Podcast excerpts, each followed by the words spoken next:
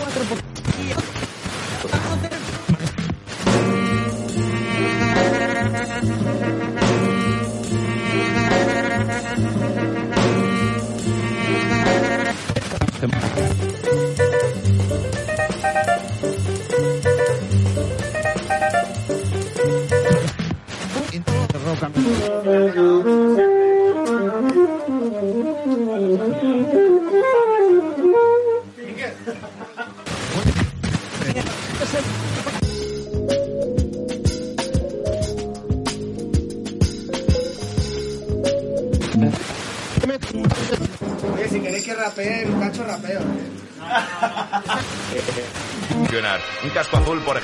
País en guerra pacificar y cuando ve el culo de una indígena solo piensa en infraccionar.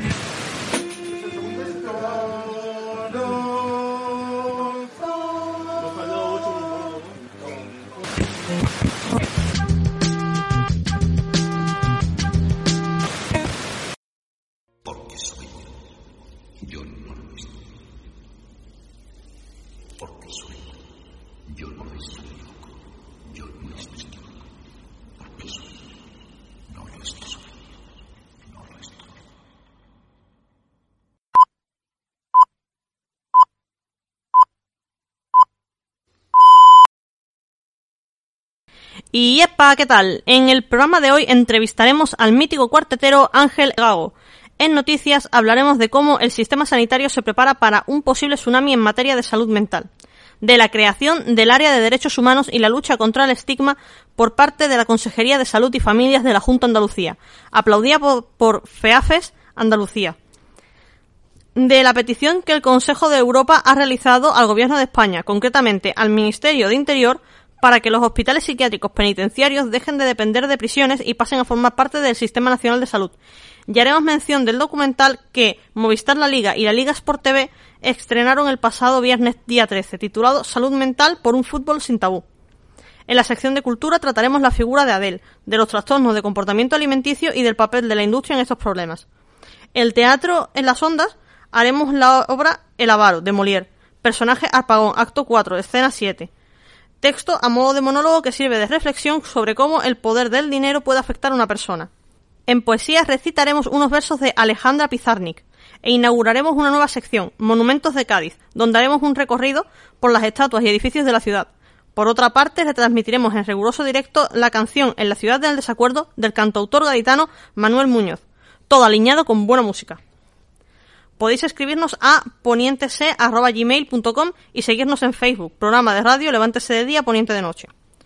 Este proyecto está compuesto por Juan Oncal en el apartado de noticias, Noelia Ruiz en cultura, Roberto Ferrer en la producción, Bandy Sabajanes en Teatro Las Ondas, José Manuel Bernal en Monumentos de Cádiz, Claudia Vizcaya en poesía y a la, la locución Nani Gandiaga y una servidora Noelia Ruiz, desde los estudios improvisados de FAEM. Esto es Levántese de día, Poniente de noche, así que a levantarse.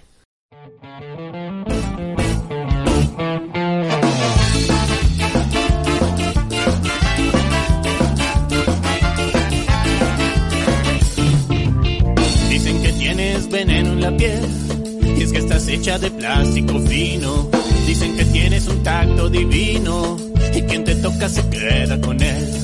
Y si esta noche quieres ir a bailar, vete poniendo el disfraz de pecadora, pero tendrás que estar lista no yo no te paso a buscar. Pero primero quieres ir a cenar y me sugieres que te lleve a un sitio caro, a ver si aceptan la cartilla de paro, porque si no lo tendremos que robar.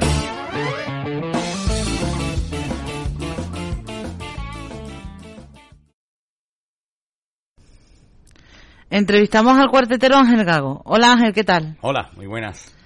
Bueno, háblanos un poco de tus inicios, tu trayectoria, cómo empezaste en esto del carnaval y todas esas cosas. Bueno, pues ya eh, mis inicios llevan para la prehistoria porque llevo ya un montón de años. Eh, mis inicios fue que eh, me jun- nos juntamos, me junté con Valdés, que estábamos en Salesiano, yo estaba en FP estudiando, y, nos juntamos Torrejón, el Bardel hermano, y nos juntamos unos cuantos, con más bien payasos, porque es lo que somos, y nos, y nos propuso salir en cuarteto y hasta el día de hoy. Y la verdad es que fueron años muy bonitos con Bardé. Después probé la chirigota por, por, porque era la chirigota de mi barrio, que era allí, nosotros somos de donde, donde está Alberti. Y ahí, pues todos los que del barrio decidimos sacar una chirigota que lo pasamos genial, pero obviamente era una chirigota mojonera, todo hay que decirlo. Y ya hasta que conocí a Miguel, que yo vivía con el hermano, éramos los dos eh, compañeros de piso, y me propuso sacar un cuarteto conmigo. Y hasta el día de hoy que llevamos 15 años juntos. De hecho, este año, si salimos, que, que, que vamos a salir, que, que se va a llamar, ya lo digo directamente, el, um, los ultraortodoxos de los callejones Cardoso, se va a llamar. Bueno. Y hacemos 15 años juntos este año el cuarteto. O sea que ya llevamos- Primicia, ¿no? Sí, más o menos, tampoco lo hemos publicado mucho por ahí, lo, pu- lo, lo publiqué en el Twitter, pero ya hace tiempo. Y, y la verdad que estamos locos por salir, obviamente. Si no fueras cuartetero, serías carnavalero. Sí, carnavalero seguro. Lo que pasa es que yo soy, yo reconozco que yo soy, yo soy payaso. A mí me encanta hacer carajote, hacer reír y cuando no puedo, no hago reír siempre, pero el payaso me encanta. ¿Y qué es la manera más fácil o cómo es la manera más fácil de llegar a ser payaso? Pues cuartetero. No me va a ser corista ni comparsista, la verdad. ¿eh? La verdad. tienes muchos cuartetos a tus espaldas. ¿De cuál tienes mejor recuerdo y de cuál peor? Yo peor creo que no tengo de ninguno. Porque todos mis cuartetos, como el que tiene hijos y que. ¿Y cuál es el que más quiere? Pues yo los quiero a todos porque además todos han sido, yo creo que buenos cuartetos. Y entonces le tengo mucho cariño a todos. ¿Qué dedo te corta que no te duela?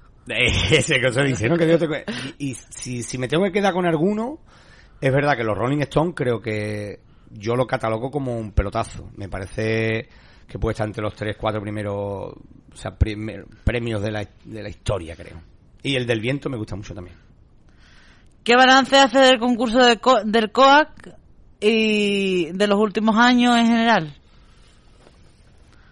Bueno, yo lo veo bien. Yo es que la gente cuando se queja mucho del concurso y que y que hay que cambiar y que y, yo lo veo bien. Yo creo que se queja siempre el que no gana o el que o el que queda segundo o tercero y o sea, o primero a pocos puntos. Yo el concurso lo que veo es muy largo, que hay muchas agrupaciones. Yo lo limitaba de agrupaciones, que hay que poner 100 por 100, ya está. Pero no ni ni hacía una preselección antes, yo no eso no, a mí me gusta la preselección como está, pero con menos, me parecen muchas. ¿Crees que el cuarteto ha sido maltratado en el COAC? ¿Lo sigue siendo? Ahora no, pero que lo ha sido seguro. Y me acogió a mí en esa época porque yo en los años de Valdés, eh, en las finales, mm, de- de- se escuchaba la barra, una locura, no se escuchaba el cuarteto para nada. Pero hoy en día no, hoy es día de las modalidades más queridas seguro, vamos. Porque a la gente le gusta reírse. Sí.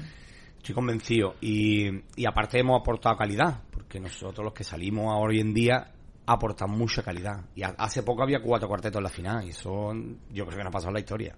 Es verdad. Y vamos, yo creo que los, los mejores momentos de los cuartetos creo que se están viviendo en- a- hoy en día. ¿eh? Creo. No digo que, lo, que los mejores hayan salido hoy en día, porque ser o no ser, tres notas musicales, todo eso son mejores cuartetos. Pero en, en la modalidad en sí, en los mejores años. Lo tengo clarísimo. ¿Qué opinas de la decisión del gobierno de pasar el, el perdón, el carnaval a junio? Pero se ha revocado, ¿no? No, el, carnaval me parece la decisión me parece mal, muy desacertada porque eh, ellos o sea, decían que la sexta ola, que la sexta ola, que, que si en enero y yo creo que ya no va a pasar más nada de eso, porque estamos todo el mundo vacunado. Eso por un lado me parece mal. Y lo que ha pasado es que va a seguir siendo en junio. Lo que pasa es que han decidido que el carnaval, lo que es la fecha, y el lunes de coro y todo, será en febrero. Así que va a haber dos carnavales. Yo creo que también está bien. Bueno, está bien. Hemos tenido un año sin carnaval. Y, y el concurso será en abril eh, y mayo. Y nosotros vamos a concursar. ¿no? Creo que se han equivocado, vamos, lo tengo clarísimo. Vale. ¿Qué disfruta más, el carnaval de la calle o el carnaval del concurso? Las dos cosas. Yo no podría vivir si de momento eh, para mí son com- complemento uno del otro. Yo no podría salir al concurso sin salir a la calle y tampoco podría ser a la calle sin el concurso, porque las dos cosas me, me llama, me, me encanta, porque el, el concurso te da una adrenalina, un subidón, una, una, unas sensaciones que no te da la calle. Y la calle te da unas sensaciones, unas cosas que no te da el concurso. Si va a los dos sitios es lo mejor del mundo.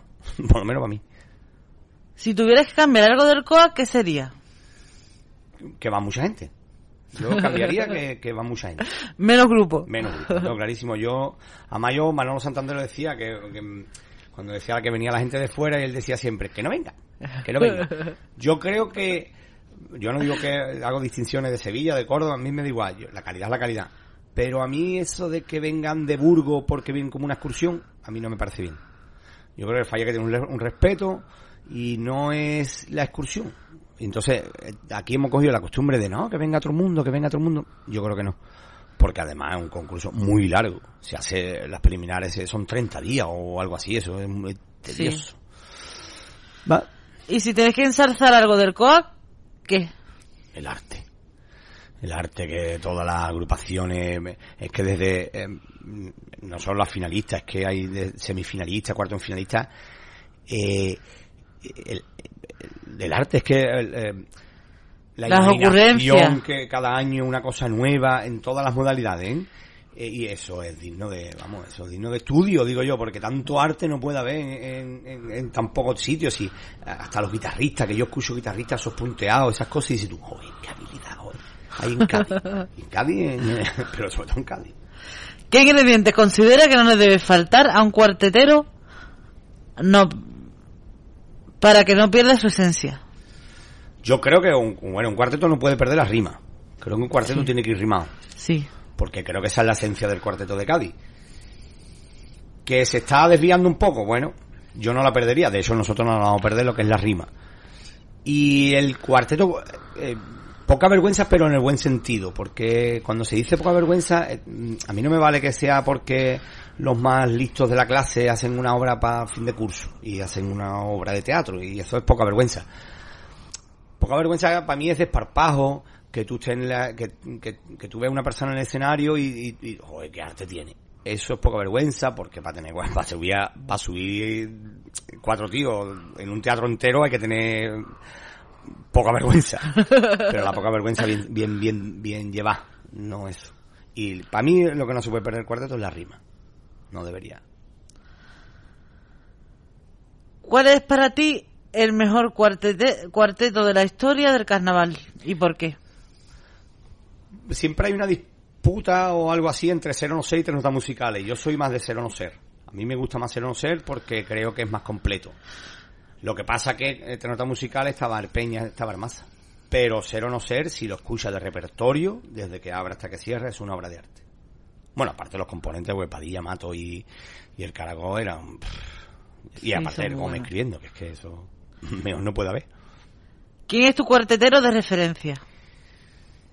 Yo eh, también será porque lo imité. Mi primer cuarteto adulto, yo iba del Libi, imitando al Libi. Sí. Y entonces, para mí siempre ha sido mi cuartetero de referencia el Libi. Porque el Libi tiene ese arte y a la vez esa malaje de estar en en escena, que eso es un bastinazo. Esa, esa forma de moverse. Yo lo imitaba siempre. Pasé ya con el tiempo, ya he cogido mis, mis formas, pero yo los primeros años lo imitaba porque además el- en el- aquellos maravillosos años yo imité al Libby. Entonces se me quedó eso, eh, la forma de, de- la, de, la voz, el deje. Pero es que eso es un cuartetero. El Libby, como, como, como mejor cuartetero de la historia, creo que es el Peña. Y además con diferencia del resto. Pero el Libby tiene algo que es especial. ¿Qué prefieres cuando estás en la final? ¿Abrirla en el segundo bloque tras el descanso o cerrarla? Abrirla. Yo cambio un premio por cantar el primer bloque y acostarme temprano. Yo ya tengo una edad. y entonces, ya te digo que es verdad, ¿eh? que todos los años lo que, lo que siempre decimos del primer bloque, por favor, porque es que las finales para mí son muy largas. A mí la idea, yo siempre que le digo a Arbera, siempre digo, ay, me cago en tu, puñetera cara. Porque las finales eran de tres. Finales volver otra vez a la final de cuatro, eso es un atraso. Porque los festivales de música duran, ¿cuánto puede durar? Desde las 10 de la noche hasta las 5 de la mañana, ¿no? Vale. Un festival de música que tú estás entrando, saliendo, no. ¿Tú sabes lo que es estar cinco o seis horas sentado en una silla? Que es lo más incómodo del mundo del falla. Siéntate en cualquier silla, pero butaca, ¿eh? Sí. Tú no aguantas eso en la vida. En tu casa te quedas dormido. Sí. Eso seguro. Y Eso es el que escucha. Y el que canta, ¿tú crees que el que canta, que yo he cantado en el tercer bloque, eso es a las, ¿a qué hora sería? A las 5 de la mañana? Si yo me acosté, me quedaba dormido, eso no tiene sentido ninguno. ninguno. Ni tú actuando, ni el que escucha. Tiene mucha más ventaja. El que canta en el primer bloque que canta en el último. Son, vamos, en todas las modalidades, ¿eh? Por eso yo soy partidario de, de final de tres. Y Bueno, cuando te toca el último, me quiero morir. me quiero morir. el público se acaba de despertar. Bueno, eso puede ser que es verdad, que siempre se dice que el último bloque la gente ya, como es el último, se viene arriba. El peor creo que es el tercero. Sí, yo creo que sí. Porque el segundo todavía más o menos ahí, pero el tercero, y que yo he cantado el tercero, ¿eh? eso es horrible, ¿eh? porque la gente no está. No está. Y aunque esté, aunque esté, no está. Está dormida. Claro. Si estoy dormido, casi, casi estoy dormido yo actuando, ¿eh? Por eso yo tengo clarísimo que cantar el primer bloque porque yo, con los dos niños, al día siguiente quieren estar por la calle, quieren dar, entonces acostarte Claro. a las 8 de la mañana y, y si está a las 8 de la mañana, al final termina bebiendo una copa, termina otra y, y- y te acuesta mal. Y a las 10 de la mañana, a las 11 tiene que estar en planta, yo ya tengo una edad. yo tengo que dormir mis horas. Bueno, y ahora están saliendo tus niños en el cuarteto. claro, ya mis niños... ¿Y eso qué? ¿Otra experiencia? Esa es una experiencia muy bonita, la verdad. Se pasa peor, ¿eh? Ya. Yo lo pasé peor con los niños en escena que, que conmigo. Porque conmigo ya tengo, se, está, no sé cuánto, pero ellos la primera vez en escena, ese pedazo de teatro para ellos solos, yo lo pasé muy mal. Ha sido una putada lo de la pandemia porque al año siguiente querían salir, estaban locos por salir, tenían el disfraz, tenían todo. Y no podido ser. Y la pandemia, y esperemos que este año el ayuntamiento decida que haya cantera, porque si no, no tiene sentido tanto cambio, ¿no? Si al final se carga la cantera. Eso. Porque ahora están en lo de la cantera está en el aire el año que viene, no lo sé. Bueno, y de todas tus experiencias, de todos los carnavales que has vivido, de toda tu vida, ¿con qué imagen te queda? Buah, es complicado. Yo es que el, el carnaval me ha dado tanto. Yo creo, vamos, yo estoy convencido que el carnaval me ha dado más de lo que yo le he dado. Eh, yo, es complicadísimo eso. es verdad que uno de los momentos más bonitos es ver a mis hijos en el falla, eso sí es verdad. ¿eh? Pero es que, yo qué sé, yo es que tengo tanto. Yo es que no tengo. eh, eh, llevo veintipico años ya, yo de aquí a nada, vamos, 24, 23. Y yo no he tenido ni un mal momento en el carnaval. Qué bonito. Sí, porque para mí es un hobby, para mí no es una profesión. El Claro. día que sea una profesión lo dejo. Es un hobby, entonces siempre lo hemos intentado hacer bien. Eh, ha coincidido que he hecho bien, entonces yo cada vez que he ido al teatro, el, teatro, el público ha respondido, se han reído, y para mí eso es maravilloso. Eso no, es una experiencia que, por eso digo, cualquier de esos momentos me vale. Sí. O cantado el año de los Rolling, por ejemplo, que terminamos la actuación de semifinales después del concierto, ese, eso es mágico. Sí. Y la calle en sí también, que una persona te venga, chico y mayor, una persona mayor que te venga muy mayor y que te venga y te dé un abrazo y que te diga que me río contigo, que me alegra la vida, que no levanto, eso no está pagado. Eso es, vale cualquier cosa que tú vayas, porque tú, yo encima que yo lo hago por hobby, Sí. que, que de- mentiría si después no se coge dinero, porque se coge. Pero si no cojo no me importa. Porque yo lo que, vuelvo a decir, yo lo hago por hobby, porque a mí me gusta ser el payaso y que se ría. A mí, ya digo que la de gente que me ha venido de personas mayores o, pens- o personas que han estado enfermas, que te dicen que, que ha sido una válvula de escape el cuarteto, eso, eso, te- eso- y con eso está todo pagado, vamos. Eso, eso ya te vale todo, vamos. Pues ahora la pregunta del millón, que esa se la hacemos a todo el mundo y nos encanta a todos. Mi pregunta favorita y obligada. ¿Qué es para ti la locura? Esta es complicada, ¿eh? colega. La locura. Pues es complicado, ¿no? Te iba a ir como Juan Carlos, ¿no? Que saca un paso doble, ¿no? Yo es que Cádiz creo que tiene un poco de locura, ¿no? Porque. Bueno, yo es que me- si te hablaran mis hijos me diría que yo estoy loco, porque yo hago mucho el carajote y hago muchas locuras. Uf, es que es súper complicada la pregunta. O por lo menos. No puede pasar. No, no, no, no es que sea complicada, es que no sé expresar con palabras qué es para mí la, la locura. Porque eh, casi todos los genios han tenido algo de locura. Sí. No, si hablamos de cualquier genio, siempre dice, pues tenía este punto de locura. Entonces, pues eh, Juan Carlos Aragón era un genio, es un genio, y le decían el loco. O sea que, que, creo que la locura tiene mucho que ver con la, con la genialidad y con, eh, con el arte y con la música y con, con todo eso. No existiría toda tanta arte y tanta historia si no existiera la locura. Creo. Qué bonito. Pintores, eh, escultores, eh, un poco loco, ¿no? Dalí era un loco y era un genio. Pues yo creo que eh, es algo ahí que está en el, en el, tiene que estar en el alambre, en el equilibrio, justo de locura con el, pero creo que no existiría tanta obra de arte si no existiera la locura. Creo. ¿Esa es tu respuesta? Sí, sí, creo que ha quedado bien, ¿no? Creo que ha sido bonita, ¿no? No sabía cómo explicarlo, la verdad. Hombre, por Dios. Que acaba de salir mi amigo en Cala, bicho. ¿no? bueno, ¿y, ¿y algo más que, co- que comentar? Bueno, que ha sido un verdadero placer estar aquí con ustedes y que me ha, me ha- me ha encantado que me hayáis llamado para esta entrevista. Para nosotros también. Y nada, muchas gracias por venir. Y cuando quieras aquí tienes tu casa. Y nada más. Cuando Muchísimas quieras. gracias. Y está invitado al ensayo genera cuando lo hagamos, ¿vale? Vale, lo digo gracias. públicamente, ¿eh? Muchas gracias. A mí me gusta el tai chi, pero soy carnavalero. Me gusta más el tai chi, tatarata, sin tataratasero. No, ¿eh? El otro día, el otro día. El otro día fui al cine con mis dos chiquillos chicos y pa' comprar palomitas pedí al banco un anticipo. Sentarse en medio es un extra, otro extra es el 3D. No vea la taquillera, yo no sé extra lo que se cree.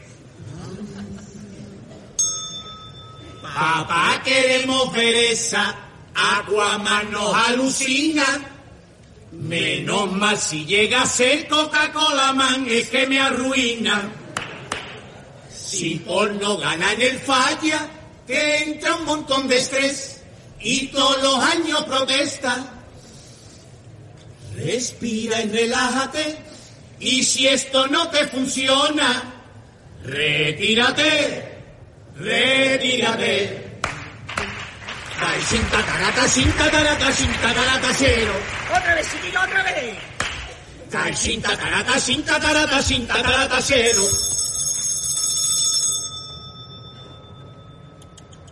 Yo tengo, yo tengo. Yo tengo un colega friki que está pasando hasta mono, esperando el estreno del fin de Juego de Trono. Está enganchado a las series de Netflix y HBO y se pega todas las tardes viendo capítulos en el sillón. Calesi para todos. Se ve todos los estrenos cuando se acerca el otoño y hace ya por lo menos 10 temporadas que no veo. ¿Qué hace, coño? Si por no ganar el falla, te entra un montón de estrés y todos los años protesta. Respira y relájate. Y si esto no te funciona, retírate, retírate.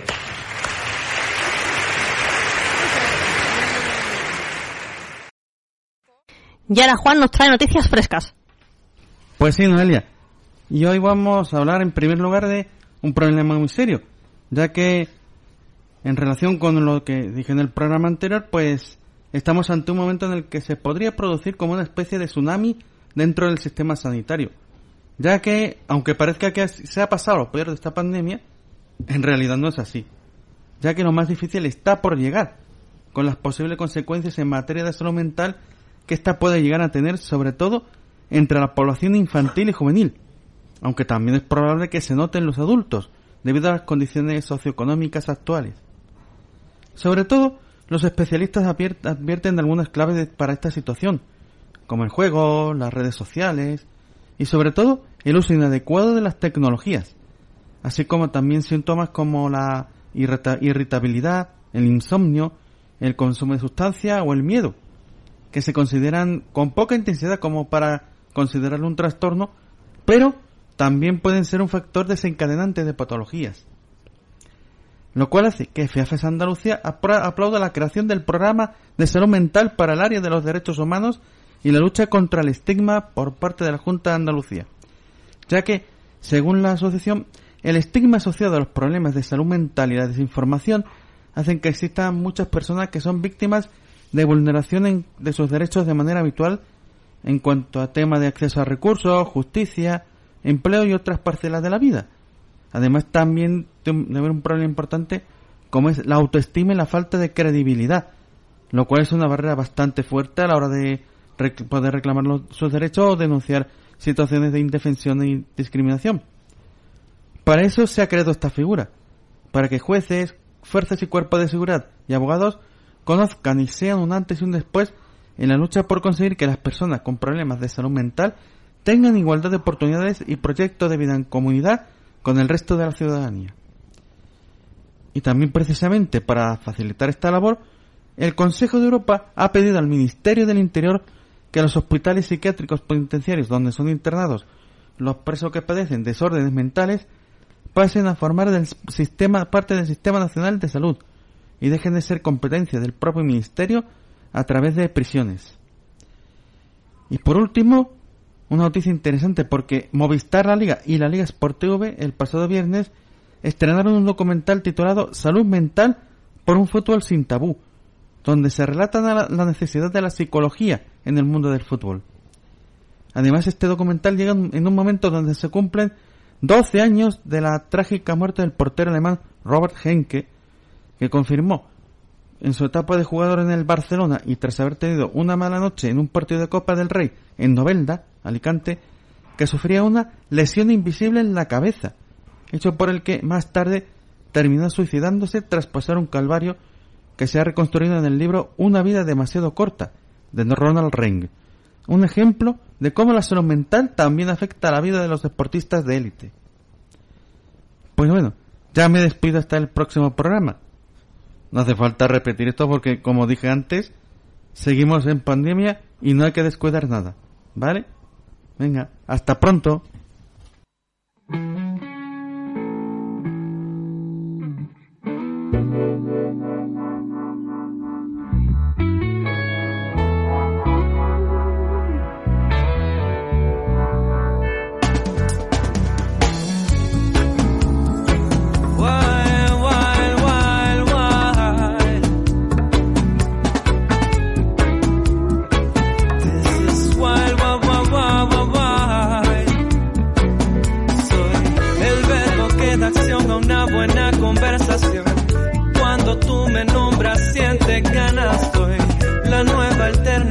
Contra contaminación.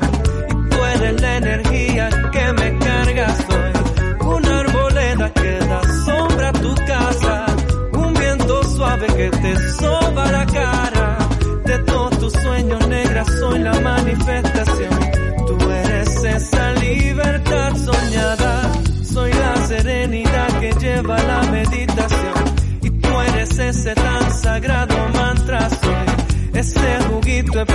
Que te baja la presión. Y siempre que te sube tú me llamas. Tira la sábana, sal de la cama. Vamos a conquistar toda la casa. De todo lo que tú acostumbras soy contradicción. Creo que eso es lo que a ti te llama. La complicidad es tanta que nuestras vibraciones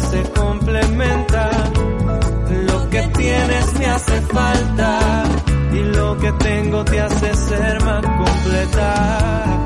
La afinidad es tanta, miro a tus ojos y ya sé lo que piensas. Te quiero porque eres tantas cositas bellas que me hacen creer que soy la levadura que te hace crecer el corazón y tú la vitamina que me falta ese rocío que se posa en tu vegetación. Y tú esa tierra fértil que está escasa soy la blanca arena que alfombra tu playa. Todo el follaje que da vida a tu mapa. De tonda idea creativa soy la gestación. Tú eres la utopía deseada. La complicidad es tanta que nuestras vibraciones se complementan tienes me hace falta y lo que tengo te hace ser más completa. La afinidad es tanta, miro a tus ojos y ya sé lo que piensas. Te quiero porque eres tantas cositas bellas que me hacen sentir muy bien.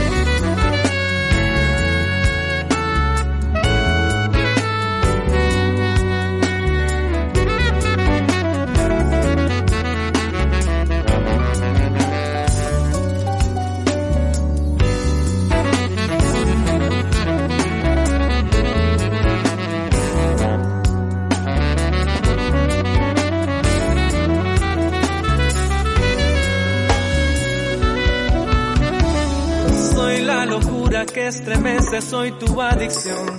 Y tú eres mi felicidad, mi calma soy. Una colonia que va en busca de liberación. Y tú eres esa dosis de esperanza. Soy la cordillera que en la distancia te cura la visión con su elegancia. De todo loco que no intenta, soy la frustración. Tú eres ese reto que me encanta. La complicidad es tanta que nuestras vibraciones se complementan. Lo que tienes me hace falta y lo que tengo te hace ser más completa.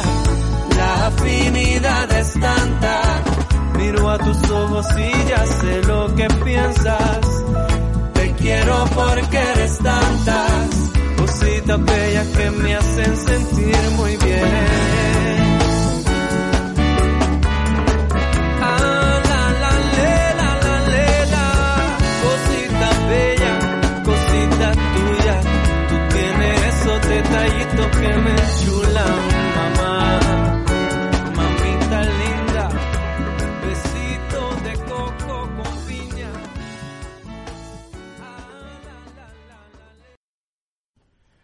Cultura, Noelia nos va a hablar sobre Adele, de los trastornos del comportamiento alimenticio y del papel de la industria en estos problemas.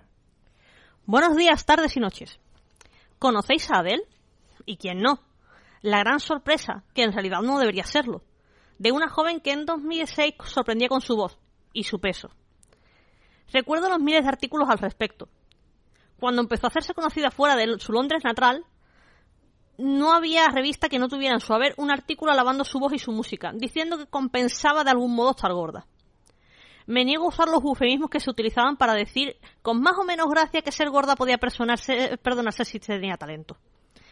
El foco de las revistas, sobre todo las dedicadas a las adolescentes, no era sobre su calidad musical, ni sobre su estilo, ni sobre su puesta en escena. Todo era perdonar de un modo u otro que no tuviera el cuerpo que canónicamente se esperaba de una cantante. Los 2000 fueron años muy duros para nosotras las gordas. Adele se alzaba como un ejemplo a seguir en seguridad en sí misma, pero seguía siendo un dulce amargo en nuestras bocas. La idea era ser tan talentosa que no importe tu físico, sin darnos la opción de ser mediocres como si se le daba a nuestros pares varones. ¿Os imagináis artículos perdonando a Axel Rose por su deriva física porque Guns N' Roses es un buen grupo? Yo tampoco, simplemente no existen. Adele se alzaba así como un símbolo agridulce. Entonces se casó con Simon Conetti y tuvo un hijo. Ahora la alabanza era que incluso estando así, así, como si fuera una tragedia ser gorda, se podía encontrar el amor. Un mensaje todavía más dañino usando una persona que ni siquiera hizo referencia a su físico o a su vida personal ni una sola vez. Después de divorciarse, perdió peso. Saltaron miles de titulares alabándola por estar más sana, al mismo tiempo que promocionaban falsamente que Adele estaba siguiendo una dieta milagro, en específico, muy dañina para la salud. Poco les importaba en realidad si de verdad estaba o no más sana, si estaba o no feliz, si la pérdida de peso había sido o no un proceso saludable. Lo interesante era hacer ver que tan guapa y perfecta que era ahora, que no tenía este desperfecto, que era su físico. Por suerte, el dulce agrio que era Adele se ha dado un cambio de 180 grados tras la aparición en el tal show de Oprah. En la entrevista habló claramente de el proceso la llevó a perder peso, alejándola de la imagen que la prensa nos estaba estableciendo. La pérdida de peso había sido solo el resultado de haber comenzado a hacer deporte como una forma de lidiar con la depresión, la ansiedad y su relación peligrosa con el alcohol. Las noticias sobre presuntos TCA velados, premiados incluso, eran falsas. De hecho, ella misma mencionó que poco le importaba ganar o perder peso mientras fuera feliz. Adele saca hoy, 19 de, de noviembre de 2021, su nuevo disco, 30, el disco más personal de la cantante. Y esperemos que un éxito para esta ídolo que pasó de ser agridulce a ser un delicioso umami para todas las gordas del mundo.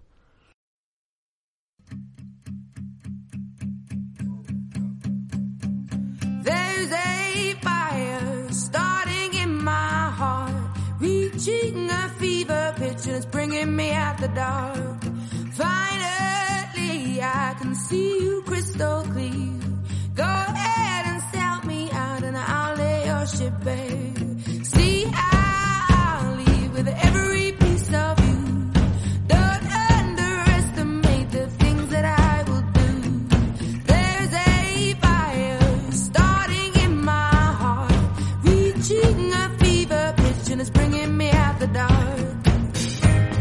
The scars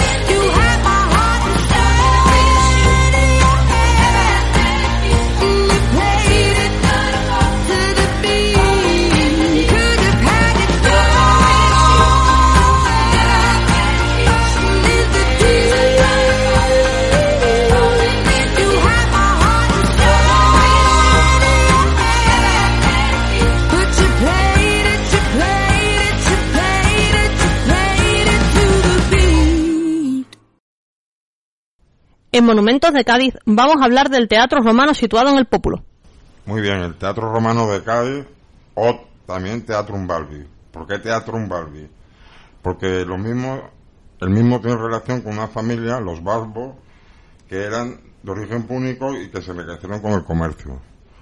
Los dos miembros más destacados de esta familia fueron Lucio Cornelio Balbo el mayor y Lucio Cornelio Balbo el menor, tío y sobrino. Ejercieron diversos cargos públicos. El primero fue amigo y confidente de Julio César. El segundo extendió la primigenia ciudad de Cádiz y construyó el teatro. Por tanto, es este segundo el que nos interesa. Ahora vamos a ver la cronología del teatro. El teatro fue construido en la segunda mitad del siglo I a.C. y fue abandonado en el siglo IV. Es decir, su vida va de la República Romana hasta el Bajo Imperio. No sabemos realmente cuál fue su vida útil. Vamos a ver ahora algunas de las características del teatro. Es el teatro más antiguo de Hispania y el segundo más antiguo del imperio, después del Teatro Pompeyo de Roma. Es el segundo teatro más grande de Hispania después del de Córdoba. Su cavea o graderío tiene un diámetro de más de 120 metros cuadrados y su capacidad es de unos 10.000 espectadores. Realza su importancia el hecho de que autores como Cicerón o Estrabón hablen de él en sus obras. Vamos ahora a describir un poco nuestro teatro. El Teatro Romano de Cádiz se descubrió en 1980, en el transcurso de unas excavaciones arqueológicas destinadas a encontrar el castillo o alcazaba de la ciudad. Hasta entonces solo se conocían galerías interiores sin identificar.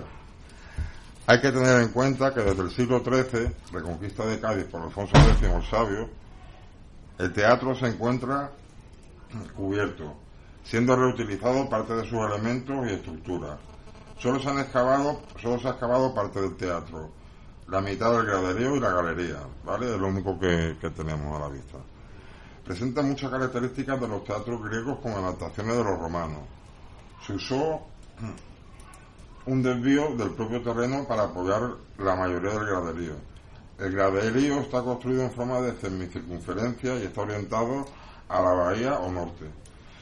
Predomina la mampostería y el hormigón. Y en cuanto a la decoración, muchos de sus elementos se encuentran en el Museo de Cádiz y tenemos que destacar la asistencia de trazos de cornisa de mármol con adornos vegetales, fragmentos de friso, tambores de columna de alabastro y capiteles de columna.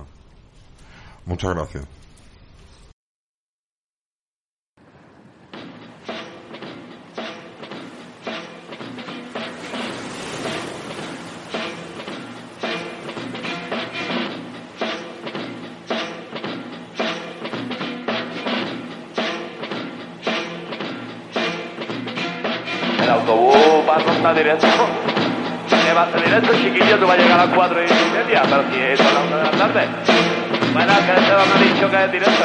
Todo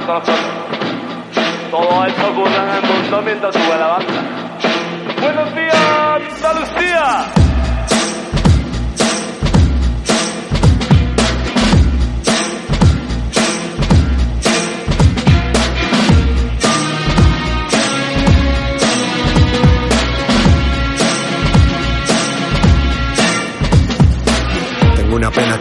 consumiendo todas las noches, todos los días. Tengo una pena que me come por dentro y no sé por qué me toque la lotería. Mi madre está todo el día rezando, ella es cristiana, amor y judía. Mi madre está todo el día rezando, su nombre es Andalucía. Tengo una pena muy grande cabeza. La vieja me llora todos los días. Por la noche me vuelve muy tarde. Y siempre me llega en morecía. Tengo una pena muy grande y os pare. Mi ruina, tu ruina, su ruina. Dale, que ritmo no pare. Estamos comiendo hasta las esquinas.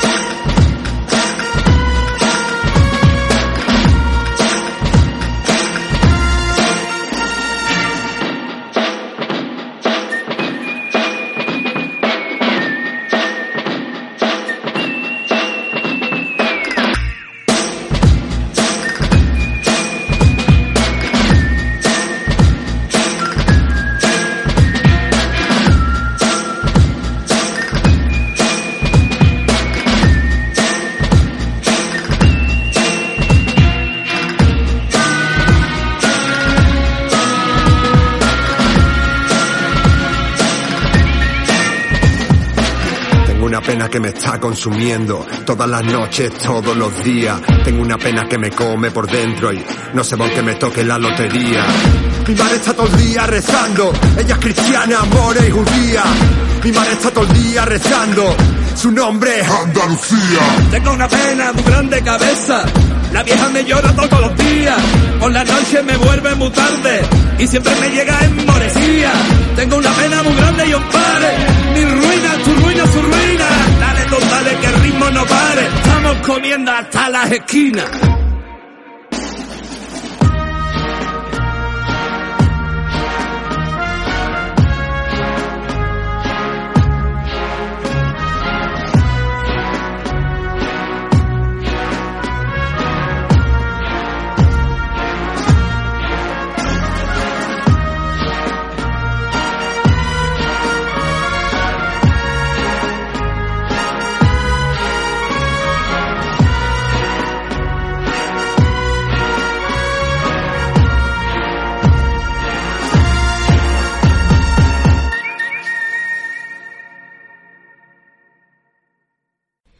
Ahora el cantautor Manuel Muñoz nos va a cantar en riguroso directo en la ciudad del desacuerdo.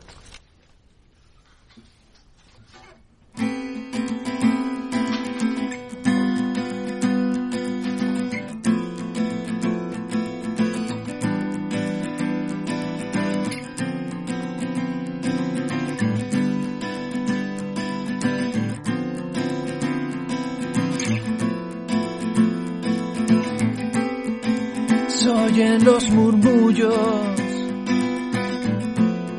que vienen de lejos en la ciudad del desacuerdo. Hay ganas de cambiar, hay ganas de largarse, pero aquí nunca viene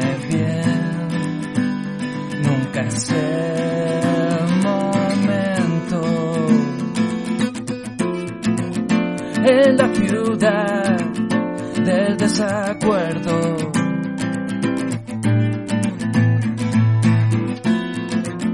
En la ciudad del desacuerdo.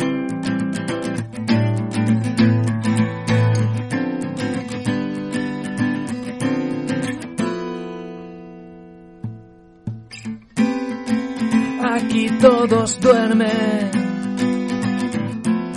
y se habla en sueños en la ciudad del desacuerdo. Solo de oído a oído o de boca a boca se transmiten siempre así los lamentos en la ciudad del desacuerdo.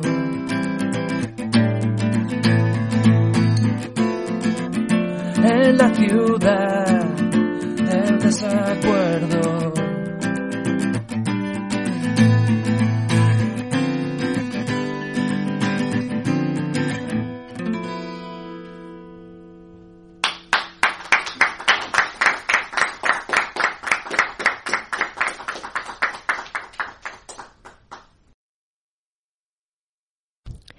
Y en Teatro en las Ondas representaremos El Avaro, de Molière, personaje Arpagón, acto 4, escena 7, interpretado por Bandy Sabajanes. Texto a modo de monólogo que sirve de reflexión sobre cómo el poder del dinero puede afectar a una persona. al ladrón, al ladrón, al asesino, al criminal, justicia, justo cielo. Estoy perdido, asesinado, me han cortado el cuello, me han robado mi dinero. ¿Quién habrá podido ser? ¿Dónde habrá ido a parar? ¿Dónde está? ¿Dónde se esconde? ¿Cómo haré para encontrarlo? ¿A dónde ir? ¿A dónde no ir? ¿No está ahí? ¿Quién va?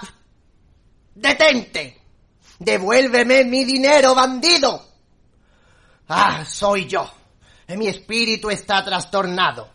No sé dónde me encuentro, ni quién soy, ni lo que hago. Ay, mi pobre dinero, mi más querido amigo, al privarme de ti, al arrebatárteme, he perdido mi sostén, mi consuelo, mi alegría. Se ha acabado todo para mí y ya no tengo nada que hacer en el mundo.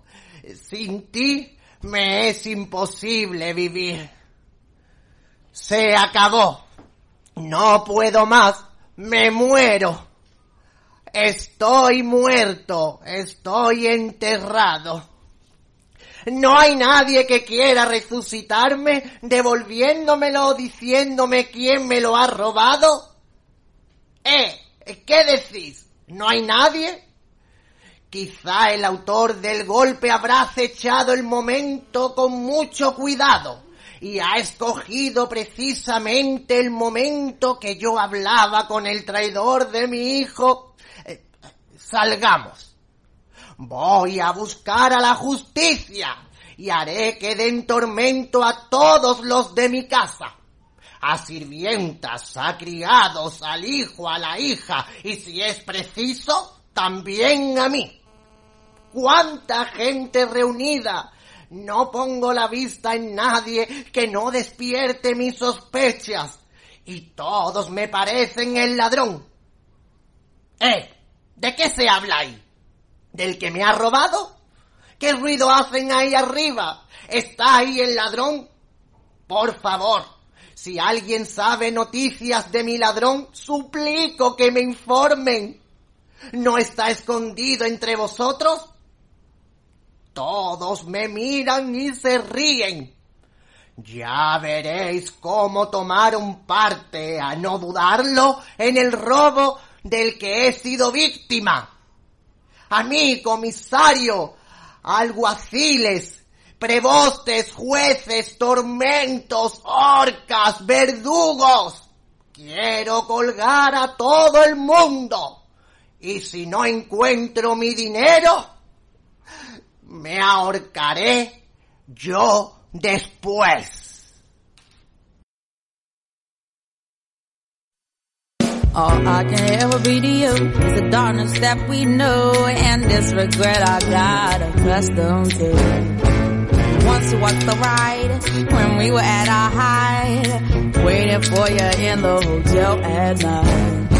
Knew I had him at my match, but every moment we get snatched. I don't know why I got so attached. It's my responsibility, you don't own nothing to me but to walk away. I have no capacity. He walks away, the sun goes down. He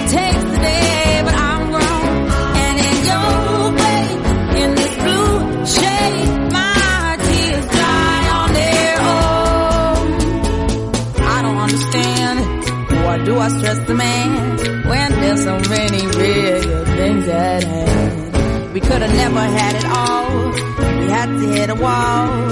So this is inevitable withdrawal. Even if I stop wanting you and perspective pushes true, I'll be some next man's other woman. So I can I break myself again? Should just be my own best friend. I fuck myself in the head with stupid man. He away, the sun goes down. He takes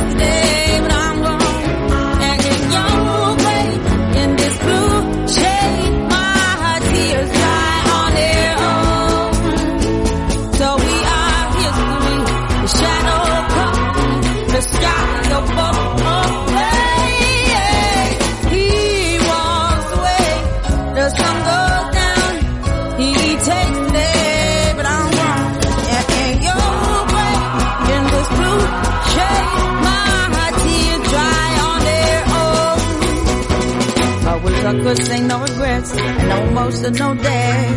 Cause as we kiss goodbye, the sun sets. So we are history. The shadow covers me. The sky above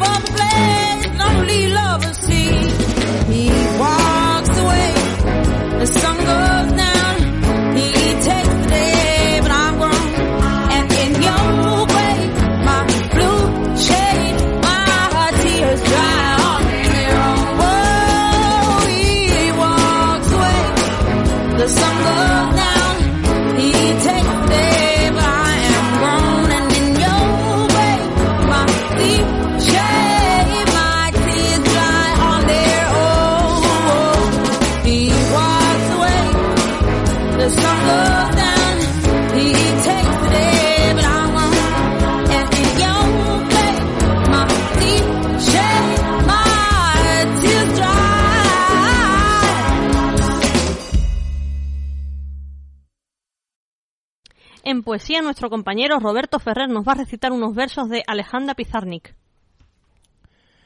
Exilio. Esta manía de saberme ángel, sin edad, sin muerto en que vivirme, sin piedad por mi nombre, ni por mis huesos que lloran vagando. ¿Y quién no tiene un amor? ¿Y quién no goza de entramapolas?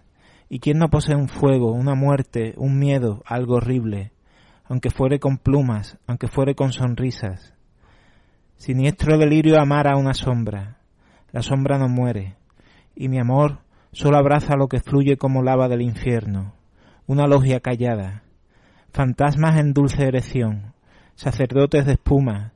Y sobre todo ángeles, ángeles bellos como cuchillos que se elevan en la noche y devastan la esperanza.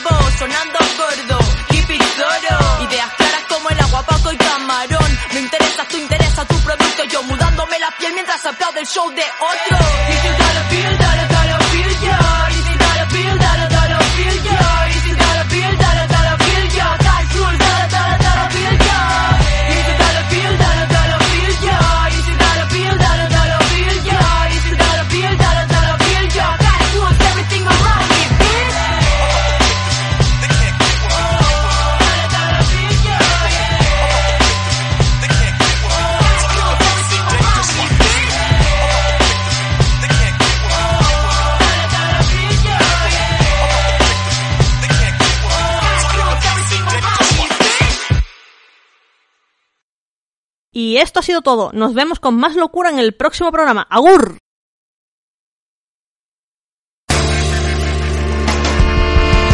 La ciencia no nos ha demostrado aún si la locura no es lo más sublime de la inteligencia.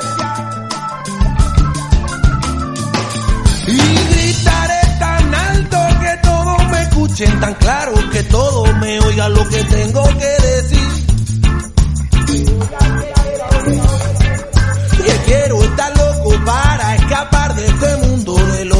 me hará perder.